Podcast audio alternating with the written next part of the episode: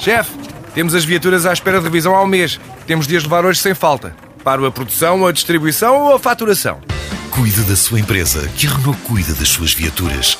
Com o serviço Renault Pro Mais exclusivo para profissionais, conte com uma equipa especializada que lhe oferece soluções à medida do seu negócio e serviços como recolha e entrega de veículos para manutenção, horários de oficina alargados, serviços rápidos sem marcação e muito mais. Renault Pro Mais, ao seu lado para fazer a sua empresa crescer mais.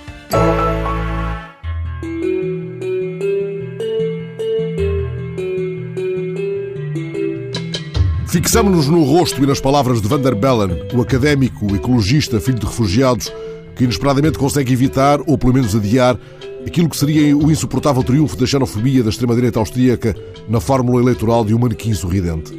Norbert Hofer não sai de campo, contudo, apenas deixaremos de ter tão permanentemente insinuada a centáurea que gosta de trazer à lapela com as suas sinistras evocações.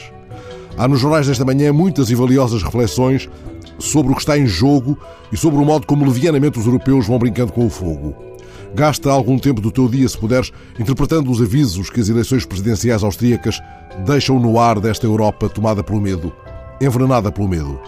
É esse o tópico da reflexão breve de Ruben Amon, o jornalista do El País, que já trabalhou para o El Mundo em Paris e em Roma. Ele fala do modesto consolo que esta vitória representa, dada a magnitude da xenofobia na Europa.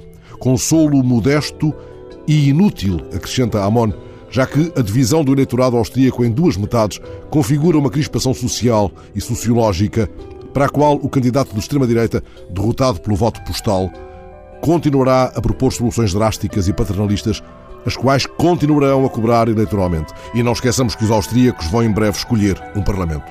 Face ao medo que a Europa já não disfarça, o jornalista do El País sustenta que o melhor é mesmo não disfarçar Pior seria, sugere Amon, ficarmos tolhidos pela precária vitória de Van der Bellen ou esperarmos que Marine Le Pen sussobre na linha da praia pela margem mínima.